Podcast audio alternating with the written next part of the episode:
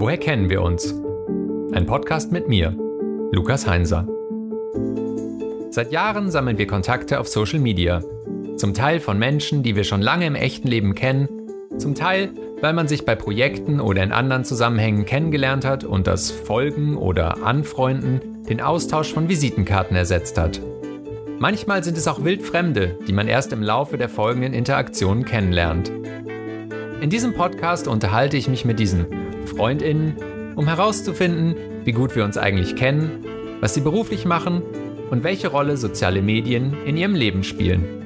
Meine Gästin heute ist Selma Soronjic. Selma wurde in Hamburg geboren, sie studiert Ethnologie und arbeitete für mehrere Social-Media-Angebote. Sie hat Textbeiträge über ihre Rolle als norddeutsche Bosnierin veröffentlicht und ist regelmäßig im Podcast Fernsehen für alle zu hören. Wir folgen uns gegenseitig auf Instagram und Twitter. Herzlich willkommen, Selma. Vielen Dank. Ich freue mich sehr, dass ich hier sein darf. Woher kennen wir uns? Wir kennen uns von Twitter und zwar seit 2021. Da habe ich nämlich in einem Moment des ultimativen Größenwahns getwittert, dass ich gerne irgendwann die Nachfolge von Peter Urban antreten würde. Und dann bin ich in einem zweiten Tweet aber zurückgerudert und habe ja, ein bisschen kleinere Brötchen gebacken und gesagt, dass ich mich auch mit einem Praktikum zufrieden geben würde. Und dann hat dich jemand erwähnt und gefragt, ob man da nicht was machen könnte. Und dann hast du äh, geantwortet und irgendwie haben wir uns dann geschrieben und äh, so hat sich das entwickelt, dass wir uns jetzt folgen. Und ich wirklich sehr, sehr gerne deine Tweets und deine Arbeit verfolge. Oh, vielen Dank. Ähm, ich lese es auch sehr gerne, was du postest, wobei ich ehrlich gesagt auf Twitter sehr wenig unterwegs bin, nur noch. Aber das heißt, dein Fernziel ist es, irgendwann mal in der KommentatorInnenkabine beim Eurovision Song Contest zu sitzen. Ja, also vielleicht nicht unbedingt das, aber schon etwas, äh, was mit dem Eurovision Song Contest zu tun hat, zu machen, weil ich das wirklich sehr, sehr gerne mag. Das finde ich natürlich schon aus eigenen biografischen Gründen interessant. Ähm, woher kommt deine ESC-Faszination? Also ich bin da irgendwann mal reingerutscht, da war ich noch sehr, sehr jung. Also ich glaube, der erste ESC, an den ich mich erinnern kann, ist der im Jahr 2003. Da war ich sieben und ich weiß, ich habe das mit meiner Mama geguckt und äh, ich, ich weiß nicht, ich fand das so toll, dass da so viele verschiedene Länder angetreten sind, alles so bunt war, tolle Lieder dabei waren, dass ich dann einfach dran geblieben bin und bis heute habe ich keinen einzigen ESC verpasst. Ich habe sogar in diesem Jahr ein Konzert sausen lassen, nur um den Eurovision Song Contest gucken zu können. Guck mal, 2003 Oh Gott, da kann ich dir noch nicht mal aus dem Stand sagen, wer da gewonnen hat. Die Türkei. Natürlich. Every way that I can. Ja, okay. Was fasziniert dich daran besonders? Weil es gibt ja unterschiedliche Fangruppen. Es gibt ja die Menschen, die sagen, sie mögen das Campe daran, also dass alles eine Nummer lauter, bunter, schriller ist. Mhm. Es gibt Menschen, die vor allem von der Punktevergabe fasziniert sind und ein bisschen enttäuscht sind, dass die nicht mehr vier Stunden dauert. Dann gibt es auch Leute, also heutzutage verständlich, aber vor zehn Jahren etwas rätselhaft, die sagen, die Musik ist so schön. Was ist für dich das Besondere? Was ist das Hauptausschlaggebende? Also ich glaube, es ist so eine Mischung aus allem. Ähm, es ist einfach dieses dieses komische Gemeinschaftsgefühl, was man an den Tagen hat, an dem der Eurovision Song Contest stattfindet. Also plötzlich ist irgendwie ganz Europa vereint und manchmal feiert man gemeinsam das, was man da sieht und hört und manchmal macht man sich auch ein bisschen darüber lustig. Es ist einfach so eine Sache, die nur wir verstehen und das finde ich wirklich, das finde ich richtig cool daran. Ähm, ich finde es auch super, dass, dass da jeder sein kann, wie er möchte. Also, dass irgendwie jeder mit eingeschlossen wird. Und ähm, das ist einfach das, was für mich den ESC ausmacht. Meine schon oft verbreitete These ist ja, dass der Eurovision Song Contest vielleicht gemeinsam mit dem UEFA Cup mehr für die europäische Einheit getan hat als die EU.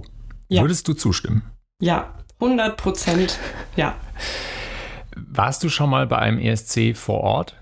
Nein, leider nicht. Also das ist tatsächlich ähm, auf meiner To-Do-List oder auf meiner Bucket-List.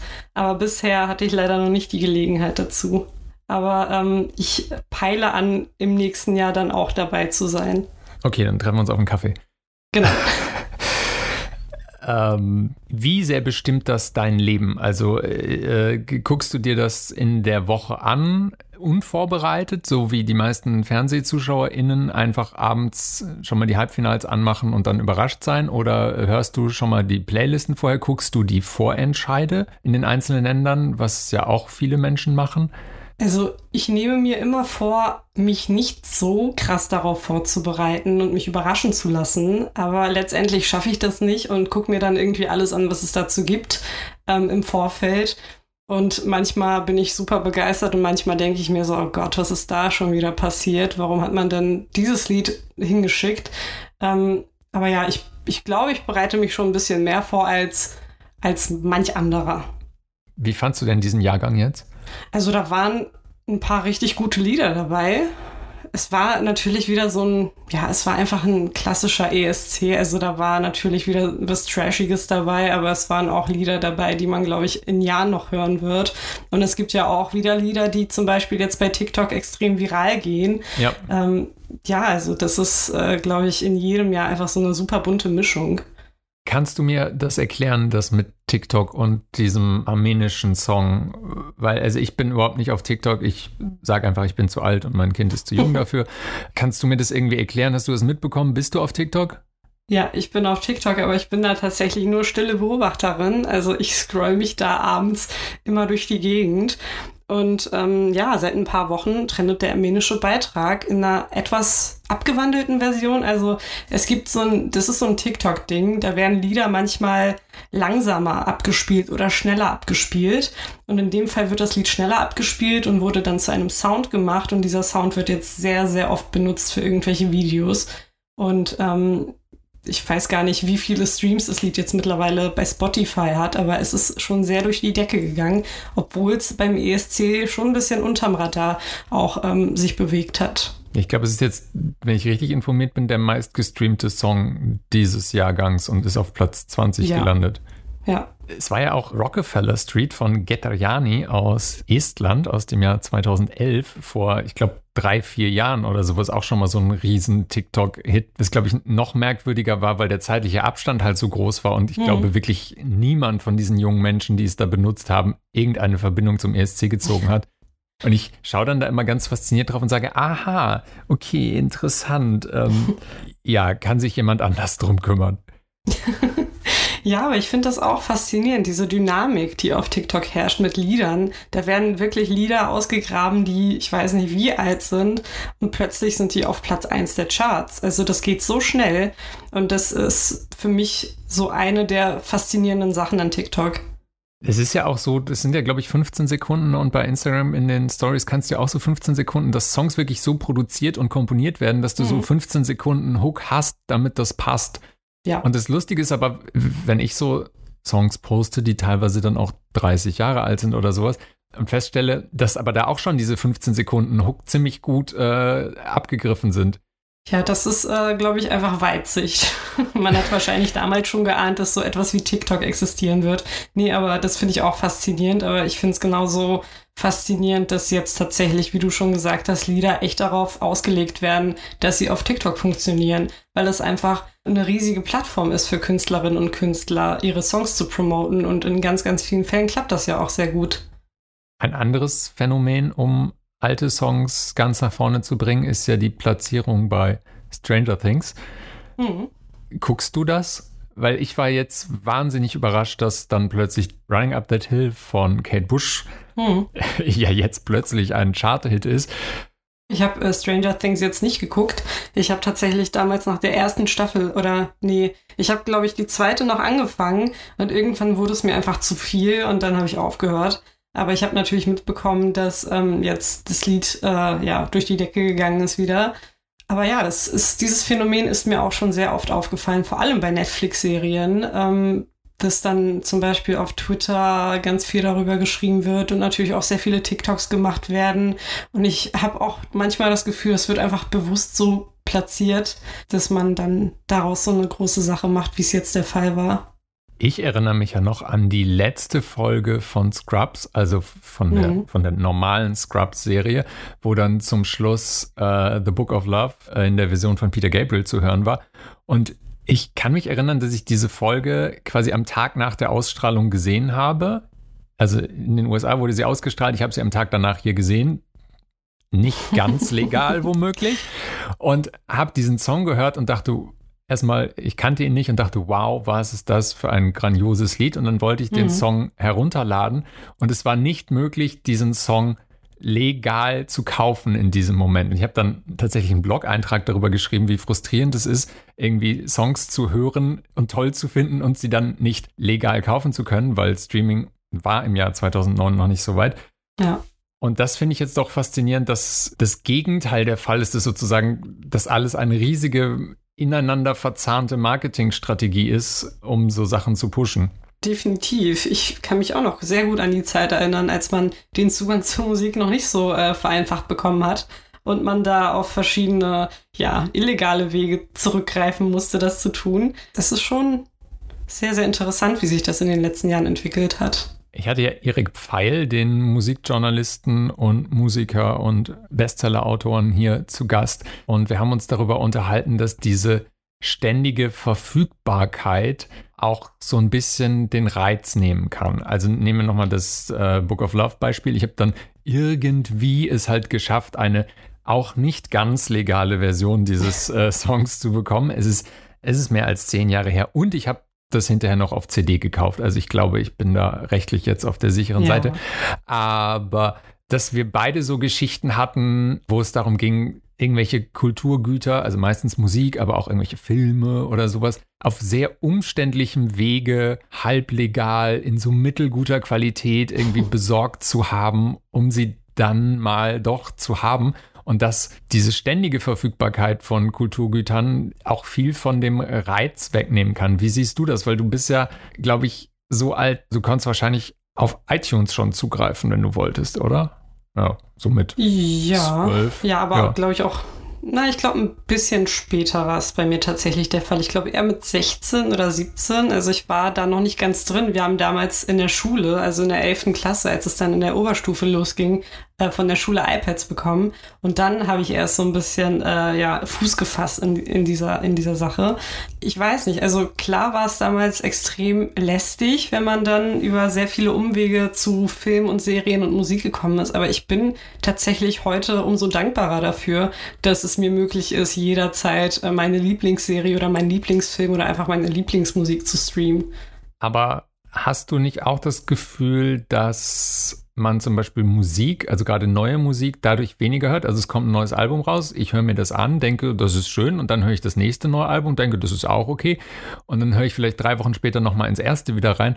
Aber das, was ich früher hatte, erstmal mit dem Fahrrad zum Plattenladen fahren, das Taschengeld abgeben, die eine CD mitnehmen, die CD dann wochenlang im Discman haben und in so kleinen Mäppchen hatte ich dann immer so eine Auswahl von CDs für unterwegs mit dabei und das dann über Wochen gehört, da baut man ja eine andere Verbindung auf. Wie bist du da altersmäßig in dieser Kategorie drin? Hast du CDs noch besessen?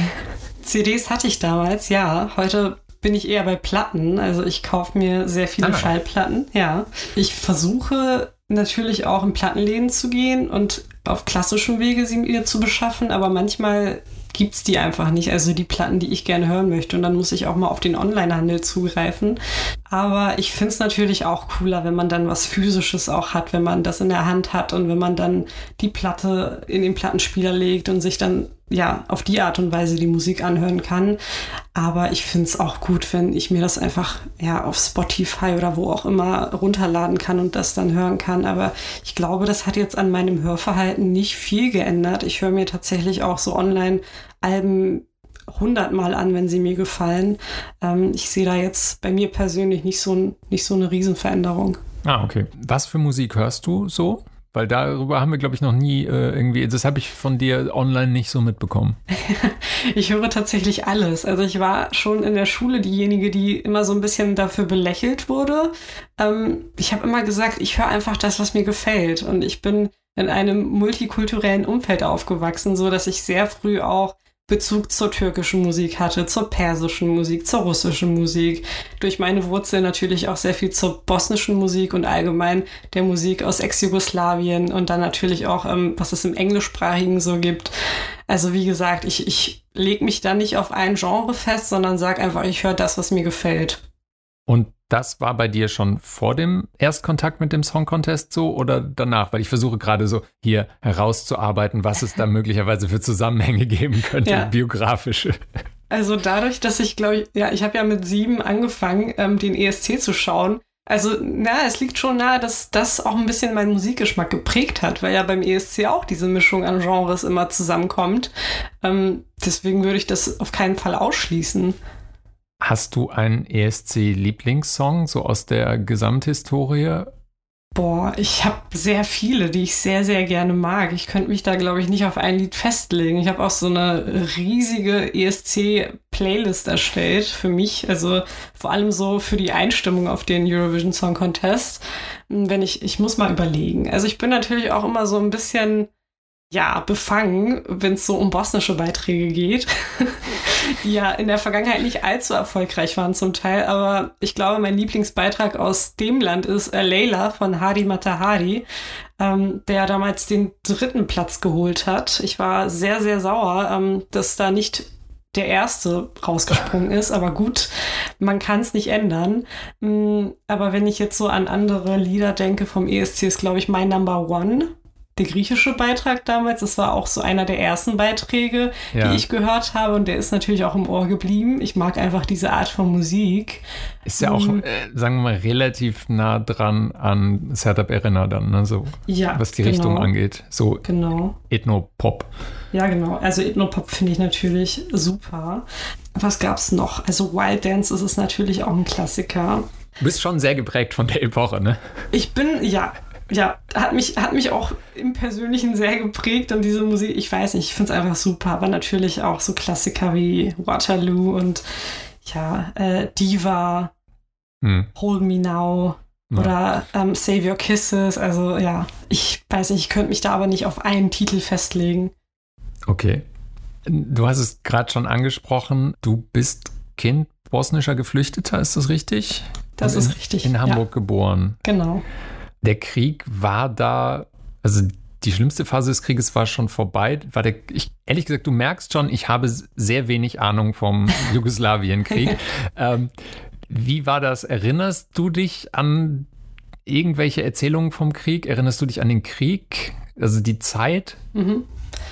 Hm, also an den Krieg an sich nicht. Ich bin ja 95 geboren im Juni und ähm, da war der Krieg ja schon ja, am Abklingen, aber es gab dann ja knapp einen Monat später noch den Genozid in Srebrenica. Also ähm, das war tatsächlich noch äh, ja was ganz, ganz Schlimmes, was da passiert ist, aber ich kann mich ja nicht daran erinnern, an den Krieg, aber ich, ich habe ja Erzählungen von meinen Eltern und von anderen Familienmitgliedern, die dann auch mittendrin waren mhm. ähm, und die dann auch flüchten mussten, weil sie einfach um ihr Leben gefürchtet haben. Und also ich meine, sicher prägt sowas, also ich meine, ich bin noch geprägt von den Erzählungen meiner Großeltern und das ist nur wirklich oh, 40 Jahre vor meiner Geburt gewesen. Mhm. Ähm, was für Auswirkungen hat das auf dich, auf dein Leben heute? Also, ich glaube, ich, ich sehe ganz viele Dinge nicht als selbstverständlich an. Ich würde auch sagen, dass ich Menschen mit einer größeren Empathie begegne, als es vielleicht andere tun. Also insbesondere jetzt auch bezogen auf verschiedene Krisen, die wir in den letzten Jahren hatten, verschiedene Kriege und sehr mhm. viele Geflüchtete, die nach Deutschland gekommen sind. Ich glaube, man hat einfach ein anderes Verständnis dafür äh, und sagt nicht, ja gut, der Krieg, der ist einfach weit weg, was ja ganz viele sagen, so ja, das hat uns eigentlich nichts anzugehen, das ist nicht unser Problem. Das sehe ich halt absolut nicht so. Ich hätte mir damals auch für meine Eltern gewünscht und für ganz viele andere, dass die hier einfach ja anders, ähm, anders behandelt worden wären, als sie es dann auch ja wurden, ähm, weil man hat es ihnen von Anfang an nicht leicht gemacht. Man wollte sie sofort auch wieder zurück ins Kriegsgebiet abschieben und man hat ihnen auch noch Jahre später das Leben zur Hölle gemacht. Und ähm, all das wünsche ich mir für die Menschen, die jetzt zum Beispiel nach Deutschland kommen, nicht. Und ich bin froh, dass hier allgemein eine andere ja, eine andere, eine andere Kultur herrscht, eine andere Willkommenskultur.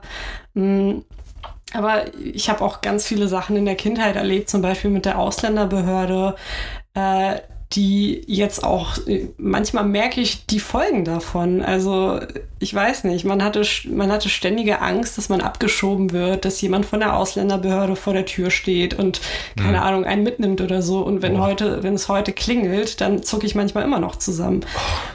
Genau, und das, das prägt einen. Man sieht ganz viele Sachen anders. Ich hatte zum Beispiel ganz lange ein Problem damit, Deutschland als meine Heimat anzuerkennen. Ich bin hier geboren, ich bin hier aufgewachsen, aber ich hatte seit Tag eins das Gefühl, dass dieses Land mich nicht will.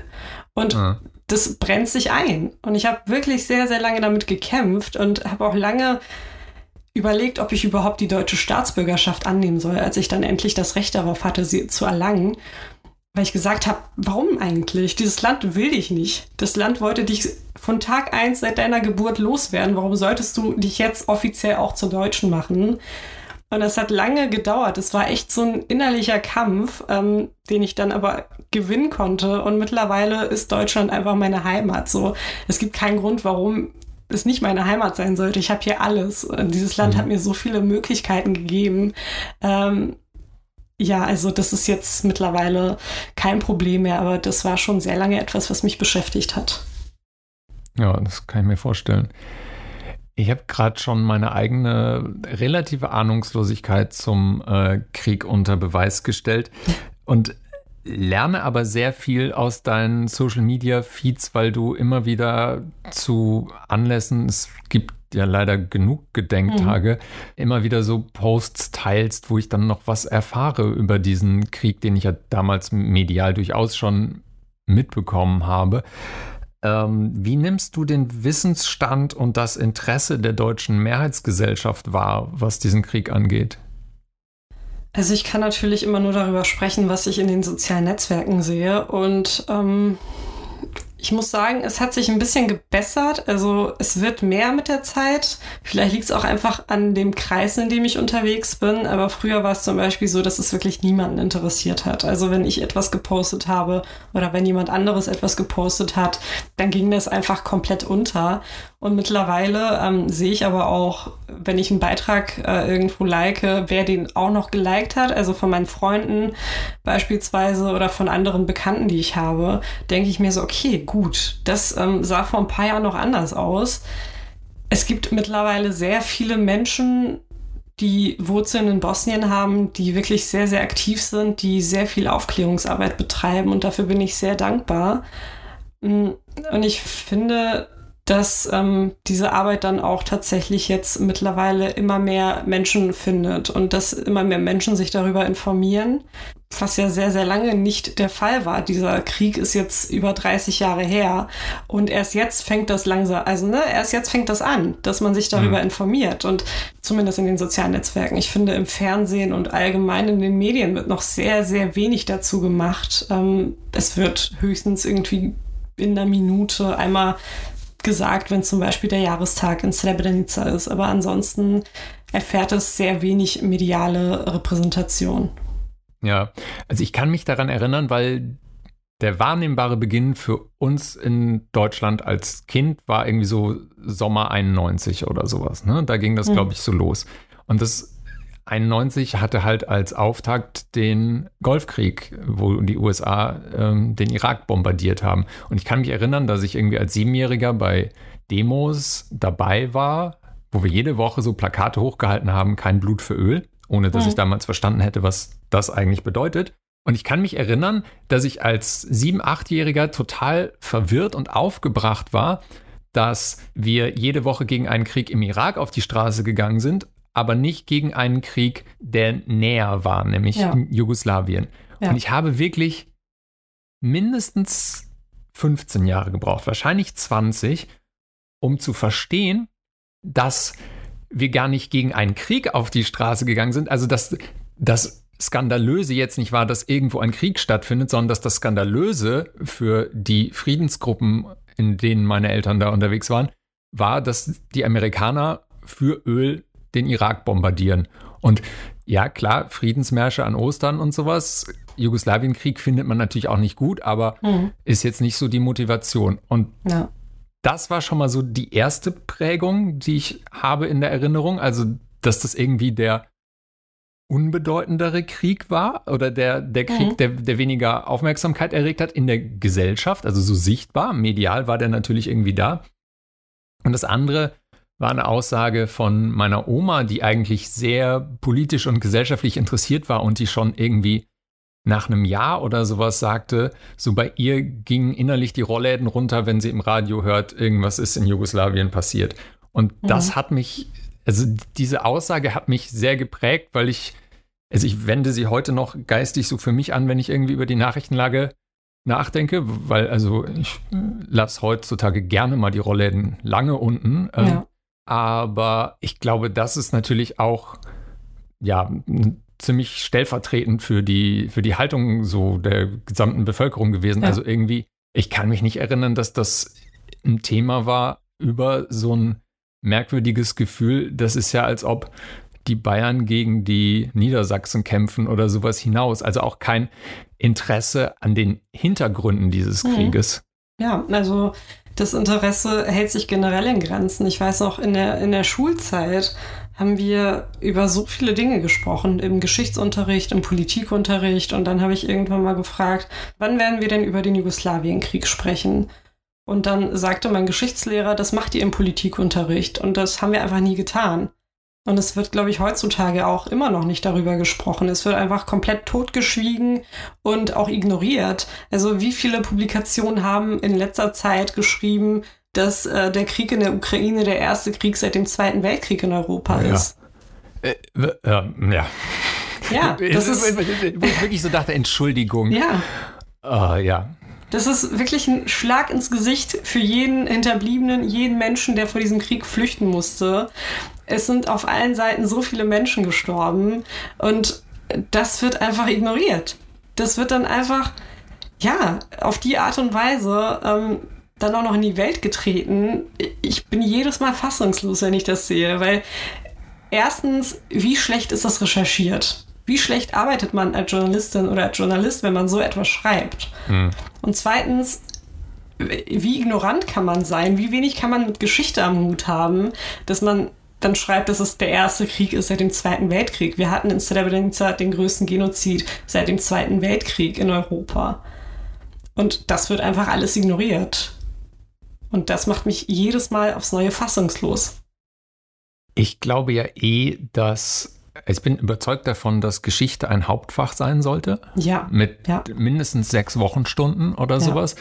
Und ich stelle auch immer wieder fest, also ich sehe da so einen kleinen Konflikt. Zum einen ist natürlich die Nazi-Zeit und der Zweite Weltkrieg gerade in Deutschland ein Thema, das man behandeln muss, das man mhm. sehr ausführlich behandeln muss, auch mit der Intention des Erinnerns und des Verhinderns für die Zukunft und sowas.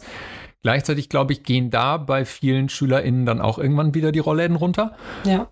Und dann hat man so viel Zweiter Weltkrieg und Nazi-Zeit gemacht, dass also wirklich keine Zeit mehr bleibt, um irgendein anderes Thema zu behandeln und zwar weder mhm. davor noch danach, sodass quasi auch, auch wenn du irgendwie jetzt heutige Diskussionen hast und irgendwelche Vergleiche und sowas, die gezogene Karte ist immer der Nazi-Vergleich, weil die meisten ja. Menschen überhaupt nichts anderes wissen aus der Geschichte. Mhm. Du könntest sagen so, ja, aber jener preußische König aus dem 18. Jahrhundert, da sind die Parallelen viel größer. So, ja. aber ja, ich finde es einfach sehr frustrierend, gerade weil ich Geschichte halt spannend finde und mhm. auch, auch so, so Wiederholungssachen und sowas interessant finde. So, wie oft ereignen sich Dinge innerhalb der Jahrhunderte zu einem ähnlichen Zeitpunkt so? Ja, finde ich auch super faszinierend. Ich studiere ja auch Geschichte ähm, im Nebenfach, aber bald auch im Hauptfach. Und ähm, wir haben in der, in der Schule, im Geschichtsunterricht, zwar auch über den Zweiten Weltkrieg und die Nazizeit gesprochen. Das fand ich jetzt ähm, vom Umfang her auch mehr als angemessen. Aber wir haben dann zum Beispiel auch, ich habe das Gefühl, mehrfach über die französische Revolution gesprochen, über das russische Zarenreich und irgendwie über so viele andere Dinge, wo ich mir dachte, okay, und da war jetzt nicht Platz für einen Krieg, der mitten in Europa stattgefunden hat, vor gar nicht mal allzu langer Zeit. Aber es wird ja auch ganz oft damit argumentiert, dass ähm, zum Beispiel zu der Zeit, zu der ich in der Schule war, dieser Krieg noch nicht weit genug zurücklag, dass man dann sowas eher im Politikunterricht besprechen müsste. Aber da haben wir auch völlig andere Dinge gemacht und da kam es auch niemandem in den Sinn, über diesen Krieg zu sprechen. Ja, ich überlege gerade, gibt es irgend so eine, so eine Grenze, wo man sagt, so ja, jetzt haben wir den x. Jahrestag erreicht, jetzt fällt es ins Fach Geschichte, müssen dann die Bücher neu gedruckt worden sein und dann kann man es machen. Weißt du da was? Also ist das so, so wie bei mhm. Oldies, wo man sagt, nach zehn Jahren ist es ein Oldie? Ich habe irgendwo mal eine Zahl gelesen, tatsächlich vor ein paar Jahren, weil ich mich auch mit dieser Frage beschäftigt hatte. Ich meine, etwas von 30 Jahren gelesen zu haben. Ich bin mir aber nicht sicher. Also alle Angaben ohne Gewähr, aber ich bin. Also wie so ein Oldtimer. Ich, ja, genau.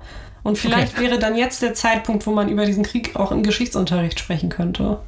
Ja, was ich auch, sagen wir mal, faszinierend fand oder bemerkenswert, ähm, jetzt auch zum Beginn des äh, Ukraine-Krieges, als dann irgendwelche Menschen, die so hm, Mitte 20 waren, irgendwie in Mikrofone erklärten, dass man jetzt zum ersten Mal live zusehen könnte im Fernsehen, wie Menschen sterben. Also nicht konkret ja. die einzelnen Personen, aber halt die Gebäude beschossen werden mhm. und da schon dann Menschen sterben. Und ich dachte so, Honey, ähm, ich weiß, du warst vielleicht drei oder vier, aber ich erinnere mich sehr gut an den 11. September 2001 ja. Und das war für mich eine so prägende Erfahrung, dass ja. ich mich bis heute von diesem Tag nicht erholt habe, wie ich immer wieder merke, wenn er wiederkommt und wenn ähnliche mhm. Situationen sind, wo ich dann auch so dachte, also wir waren uns damals sicher, dass das das prägendste Ereignis der Nachkriegszeit sein würde und ich bin immer noch der Meinung, dass es in den Top 3 ist. Mhm. Ähm, wie kann das sein, dass 20 Jahre später irgendwelche Menschen noch nicht mal die Fantasie aufbringen oder irgendwie so, so völlig dran vorbeidenken?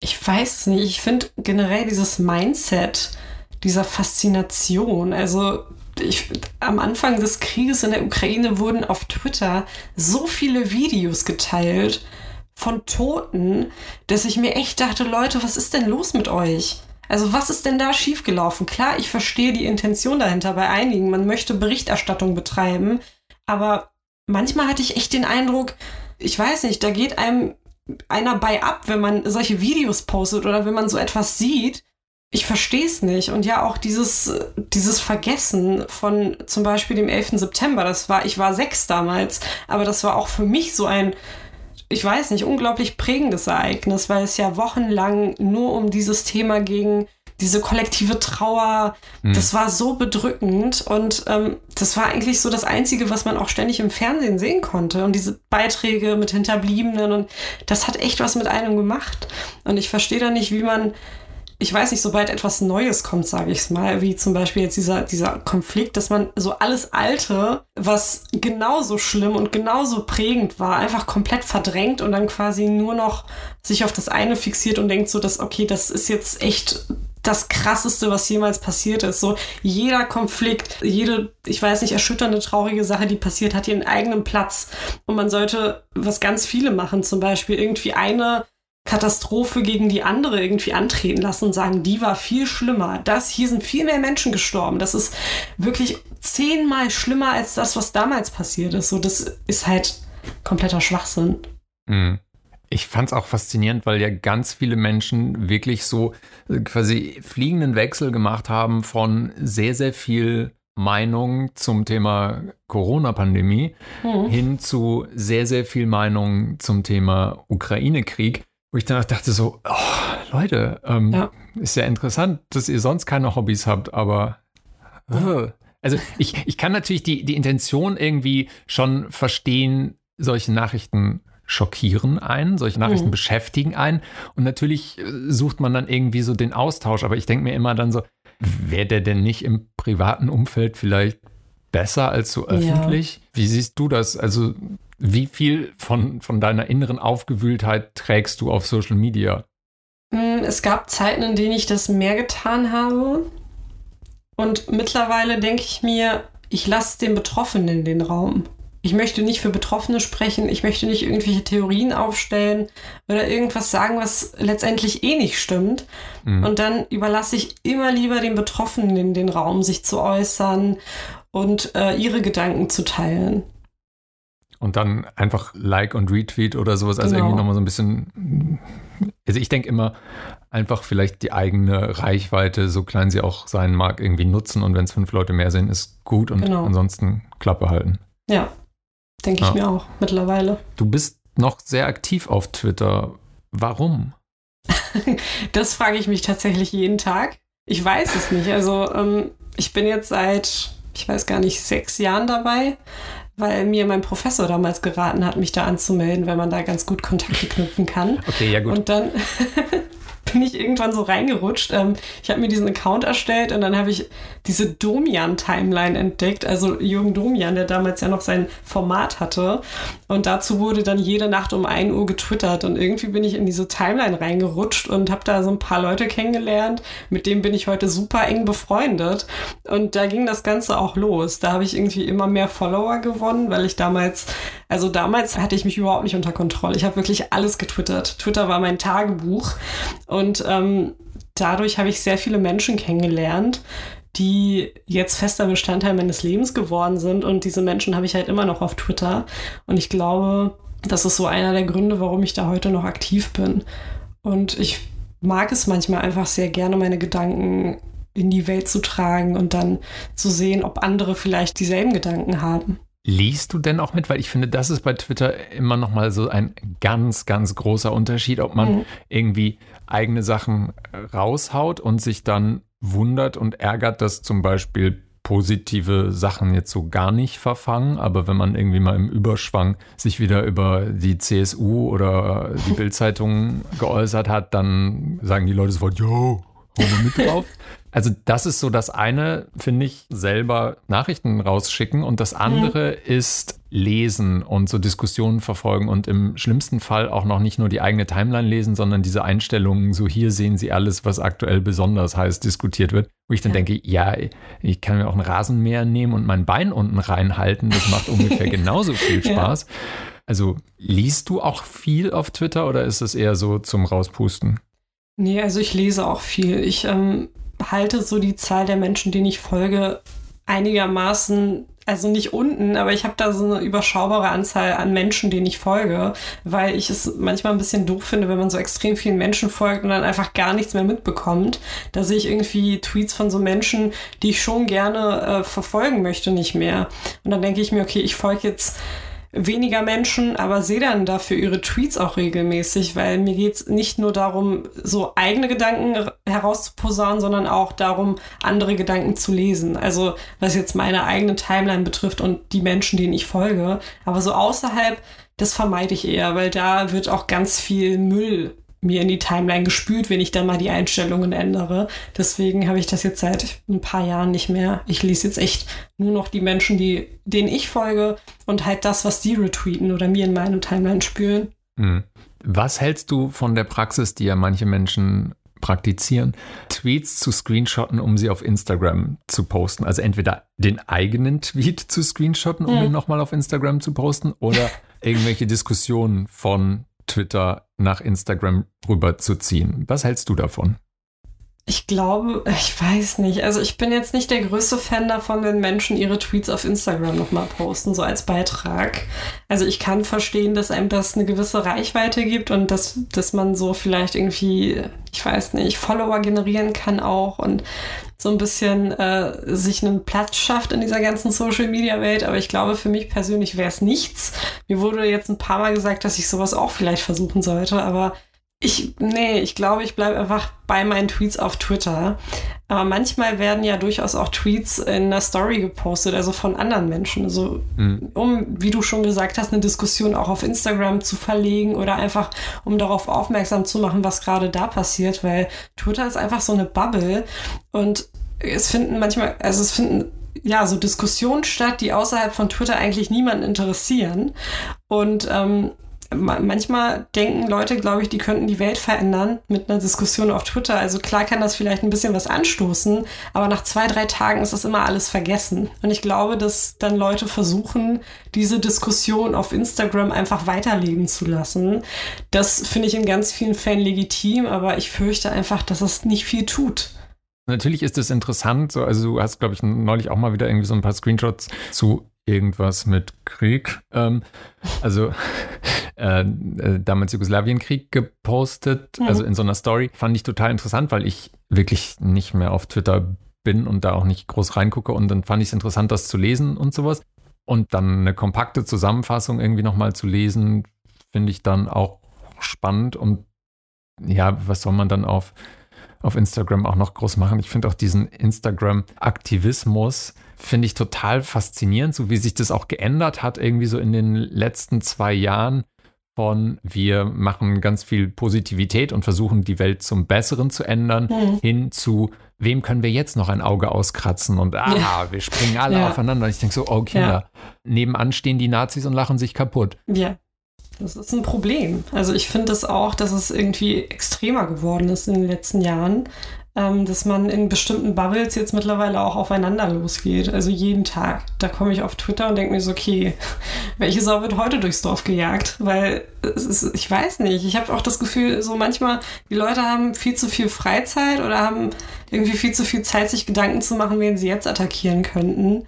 Da würde ich ähm, äh, einmal kurz dazu, ja. weil also meine These ist, ja, und jetzt, ich glaube, es ist eine äh, völlig banale These, dass 2020 Black Lives Matter nochmal so groß werden konnte, auch in Deutschland, so gut funktionieren konnte, weil wir alle mehr oder weniger downgelockt zu Hause saßen, hm.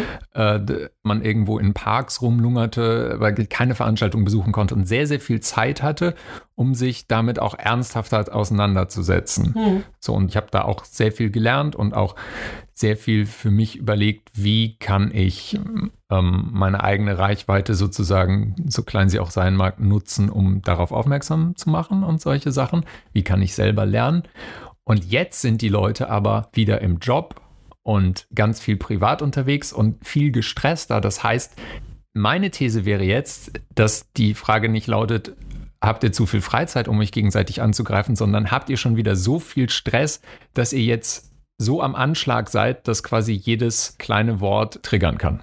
Ja, das kann natürlich auch sein. Das hatte ich äh, gerade nicht so richtig auf dem Schirm, aber habe ich ja. gerade erst ja, entwickelt, die These, aber ich, ja, Stand jetzt finde ich sie sehr plausibel, persönlich.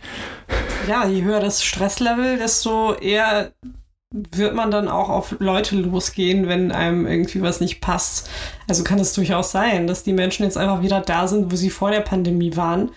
Und ähm, ja, diese, diese Schmerzgrenze einfach viel niedriger ist. Gibt es denn irgendwas an Social Media, was du positiv findest? Ja, also, also du machst es ja. Also ja, das ist, ja, ich sage ja auch immer, ich, ich lebe im Internet. Man findet mich da. So, wenn man mich sucht, dann findet man mich im Internet. Und ähm, ich finde es einfach positiv, dass man jetzt speziell auf Twitter und irgendwie auf meine Twitter-Laufbahn bezogen sehr viele Menschen kennenlernen kann, die wirklich großartig sind, also mit denen man auch so viel gemeinsam hat. Wie gesagt, ich habe durch diese komische Domian-Timeline da meine besten Freunde kennengelernt und wir sind jeden Tag in Kontakt und planen gemeinsame Reisen und treffen uns. Und sind die dann auch räumlich bei dir in der Nähe oder irgendwo nee, ganz woanders? Die sind in ganz Deutschland verteilt. Also es gibt ja. Menschen, äh, es gibt in München, in Frankfurt, in Halle, überall. Und das finde ich, das ist so das Faszinierende daran. Früher hatte man so immer eingetrichtert bekommen, die Menschen im Internet, ne, super gefährlich. Das stimmt auch ganz oft leider. Es gibt schon durchaus Menschen, die man vielleicht nicht treffen sollte. Ja. Aber ähm, in meinem Fall war das jetzt so, dass ich bisher Glück hatte und dass es großartige Menschen sind, die ich kennengelernt habe. Was war denn so die erste Social Media Plattform, mit der du eingestiegen bist? Also ich finde es immer mhm. interessant, was so quasi der, der Social Media Erstkontakt war, auch in Zeiten, wo es noch nicht Social Media hieß. Was war das bei dir? Ich glaube, das war bei mir tatsächlich MySpace. Oder, ja. Moment, ich, mh, hm, nee, ich glaube, früher kam tatsächlich noch SchülerVZ, ja. Genau, ja. SchülerVZ war das erste. Das war wirklich, das war eine coole Zeit. Da hatte man ja diese verschiedenen Gruppen, die so viel über einen ausgesagt haben. Da hatte ich, ich weiß gar nicht, was, da gab es echt so merkwürdige Gruppen und man dachte, man ist so edgy, wenn man diesen Gruppen beitritt. Ähm, ja, aber SchülerVZ war tatsächlich die erste Erfahrung und dann kam, glaube ich, erst MySpace und Netlog und Facebook. Ja, Bist du noch und alles. Auf Facebook? Ja, aber nicht sehr aktiv. Da bin ich eigentlich nur, um mit bestimmten Familienmitgliedern in Kontakt zu bleiben. Sagen, Tanten ja. So. ja, genau. Tanten, ja. Onkel. Ich habe eine Tante, ja.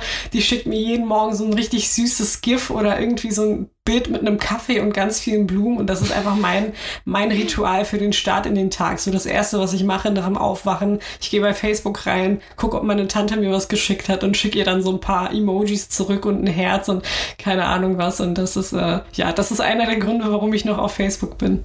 Okay. Du bist regelmäßig zu Gast im Podcast Fernsehen für alle. Was ist deine erste Erinnerung an Fernsehen? Boah, meine erste Erinnerung an Fernsehen ist einfach, ich glaube, so in der Grundschule, wenn man dann morgens aufgestanden ist und sich so fertig gemacht hat und dann noch so ein bisschen Zeit hatte, bevor es losging, dass man dann den Fernseher angemacht hat und irgendwie Vor so super? RTL Ja, manchmal. Also wenn ich dann noch ein bisschen Zeit hatte. Ich hatte irgendwann, als ich dann auf dem Gymnasium war und dann, ich weiß gar nicht, manchmal konnte ich dann einfach nicht schlafen morgens, bin dann eine Stunde vorher aufgewacht, warum auch immer, habe ich mich dann ins Wohnzimmer gesetzt und habe dann so BR angemacht und dann dann liefen so diese Aufnahmen von den Bergen mit Ja. so Volksmusik. Ja, ja, ja, Und dazu bin ich mega oft eingeschlafen auch wieder. Und das ist, ich weiß nicht, diese Momente, die ich früher hatte, so vor der Schule, das waren, glaube ich, so mit meine ersten Erinnerungen ans Fernsehen. Und äh, das ist eine Erinnerung, die ich wirklich sehr, sehr gern habe. Du hast neulich auf Instagram eine Umfrage gemacht, was das beste Kinderfernsehserien-Intro ist. Hm. Und hast da, du musst sehr viel Arbeit da reingesteckt haben, weil du 20, 30 Antworten bekommen hast, dann alle Intros als Videoausschnitte gepostet hast. Ja. Ich habe neulich sowas ähnliches gemacht, neulich, ist auch ein halbes Jahr her oder sowas, äh, was ganz ähnliches gemacht und habe eine Umfrage gemacht, was der erste Popkultur-Crush war. Also irgendwie, wo man im Alter von wie alt auch immer, Kind oder irgendwie junge Jugendliche, so das Gefühl hatte, oh, das ist aber eine Person, die ich, zu der ich mich irgendwie hingezogen fühle und habe Mhm. auch weiß ich nicht, auch 30, 40 äh, Antworten bekommen, war auch Arbeit. Bei dir muss noch mehr Arbeit gewesen sein. Glaubst du, dass gerade so frühe Fernsehserien und sowas da auch schon, ich meine es jetzt gar nicht auf so einer sexuellen Ebene, aber schon auch irgendwie, dass, dass man da sehr viel über sich selber lernen kann, was man dann in der Rückschau erst versteht? Ja, absolut. Also ich glaube, zu dem Zeitpunkt ist es einem auch nicht klar, warum man so gewisse Sachen empfindet oder denkt. Und so 20 Jahre später denkt man sich so, ah, okay, ja, es ergibt durchaus Sinn, dass ich damals so und so gedacht habe oder diese Person super fand. Ja, absolut. Ich denke schon, dass es sehr prägend ist. Also vor allem, wenn man jetzt auch ähm, sich auf so Dinge wie Queer-Sein bezieht, ähm, Repräsentation, sei es irgendwie bewusst oder unbewusst. Man sieht einfach Sachen, die kann man vielleicht noch nicht so richtig zuordnen, aber irgendwann macht es dann Klick und man denkt sich so, ah, okay, ja, ich verstehe es jetzt. Hast du da ein Beispiel? Puh, ich weiß nicht. So ein konkretes Beispiel habe ich gerade nicht im Kopf, aber oh, ich habe ich hab das immer mal wieder so, dass ich mir jetzt Dinge angucke von früher und mir so denke, ah, so war das also gemeint und deswegen fand ich es so gut. Ah, Ja. ja. Ja, weil, also ich glaube, queere Repräsentation war ja, sagen wir mal, ja, eigentlich bis in die Nullerjahre eher sehr selten, ne? Mhm. Also gerade in, in, ich weiß nicht, Kinderserien kann ich mir nicht vorstellen, dass es das gab. Aber womöglich, wenn ich es nochmal gucken würde, würde ich es auch überrascht Wahrscheinlich so feststellen. unterschwellig, ja, so unterschwellig war das, glaube ich, schon ab und zu mal der Fall. Jetzt denke ich über Es war einmal das Leben nach und über diese ganzen Nebencharaktere da und denke so, hm, da gab es ja dann alle möglichen Figuren und sowas. Und natürlich auch immer wieder Ernie und Bert. Ja. Ähm, hm, ja, da muss ich, glaube ich, nochmal in, in mein Archiv meine VHS-Kassetten hervorholen. Mhm. In diesem Podcast sprecht ihr auch sehr viel über Trash-TV. Warum? Also, ähm, ich habe ja mal fast den Grimme-Preis zerstört, als ich das Dschungelcamp äh, nominiert habe. Also ich war Teil dieser Nominierungskommission, die Mhm. damals skandalöserweise äh, Ich bin ein Star, holt mich hier raus vorgeschlagen haben und auch nominiert haben. Das ist aber jetzt auch schon neun Jahre her und damals habe ich das ganz gerne geguckt und irgendwie kann ich nicht mehr die Energie aufbringen, mir das anzuschauen. Was fasziniert dich an Trash-TV, wie wir Bildungsbürger es nennen? Also ich bin ehrlich und das ist, glaube ich, auch das Problem meines Podcast-Partners in den letzten Jahren, dass auch mein Interesse nachgelassen hat an Trash TV. Ich habe es früher sehr gerne geschaut, weil ich mir, glaube ich, nicht viele Gedanken gemacht habe. Und mittlerweile ist es für mich einfach so, dass ich diese ganzen Konflikte unerträglich finde. Also ich finde Ungerechtigkeit furchtbar und äh, sowas hat man halt super oft in diesen Formaten.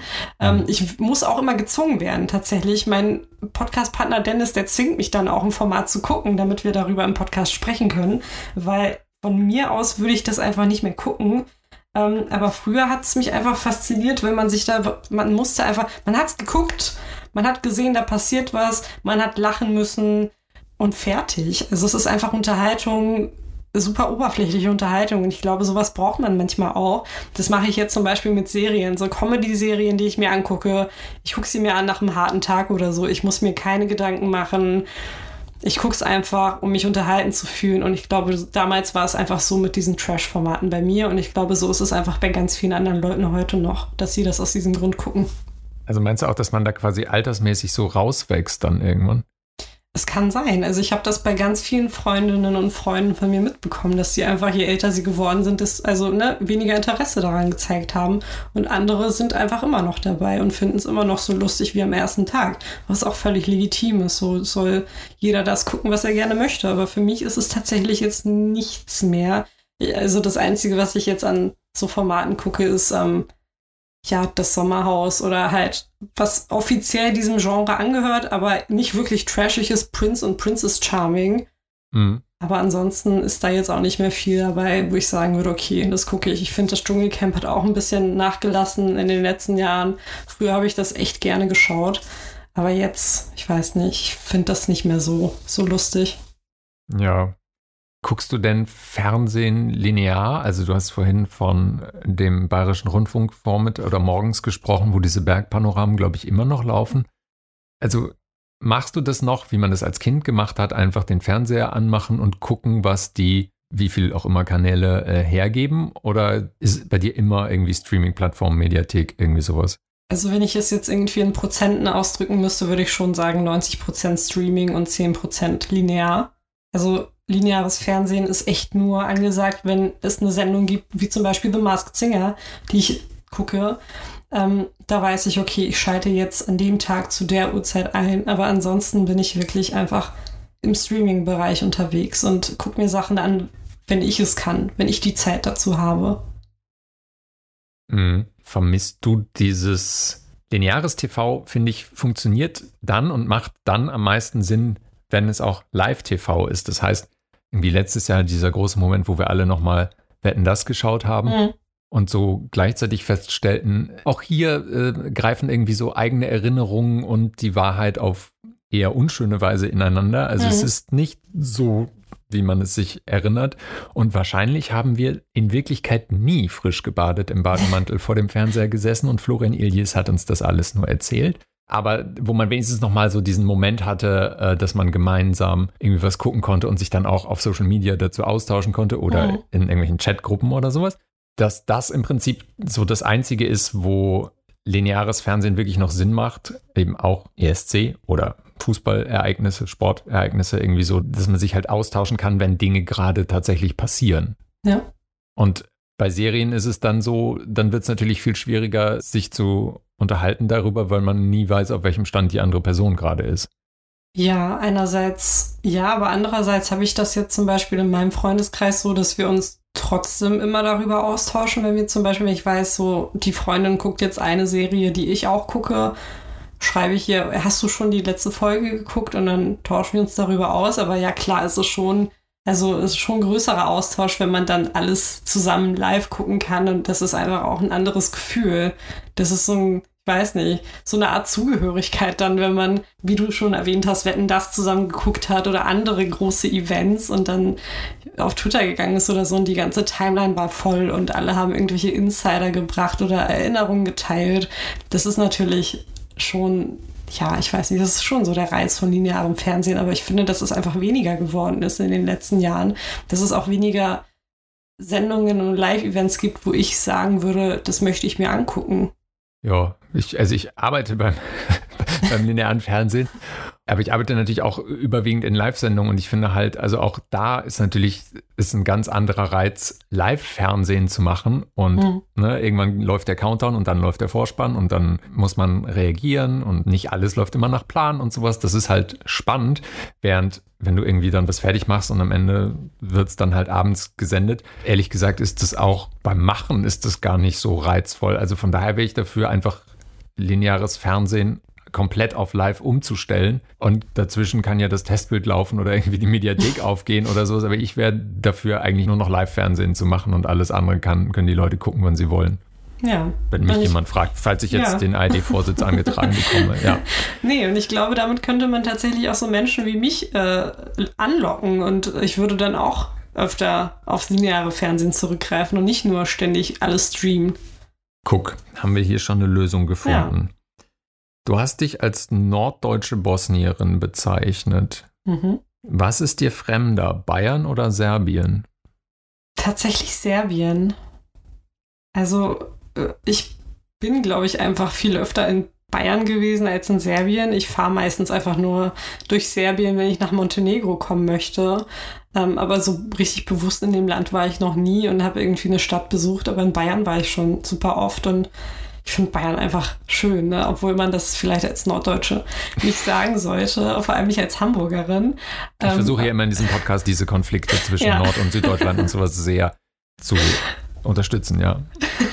nee, aber ich muss schon sagen, dass Bayern einfach ein wunderschönes Bundesland ist und ich liebe ja Berge und ich würde mir auch in Hamburg so ein paar Berge wünschen und nicht einfach so die Boberger Dünen, die wir hier haben. ähm, aber gut, man kann nicht alles haben. Ich habe dafür Hamburg. Hamburg ist einfach Hamburg und das ist die schönste Stadt der Welt für mich. Aber Bayern ja. ist natürlich auch, ist okay. Okay, vielen Dank, Selma. Ich danke dir. Das war Woher kennen wir uns mit Selma Soronjic. Selma findet ihr bei Instagram unter Selma Soronjic, Z-O-R-O-N-J-I-C und bei Twitter als Selmuggel, S-E-L-M-U-G-G-L-E. Mich findet ihr auf Instagram und Twitter als Einheinser. Diesen Podcast könnt ihr bei Apple Podcasts, Spotify und allen gängigen Plattformen abonnieren und wenn er euch gefällt, freue ich mich natürlich sehr über eine positive Bewertung. Mein Name war, ist und bleibt Lukas Heinser. Woher kennen wir uns? wurde gefördert durch ein Künstlerstipendium im Rahmen der NRW Corona-Hilfen.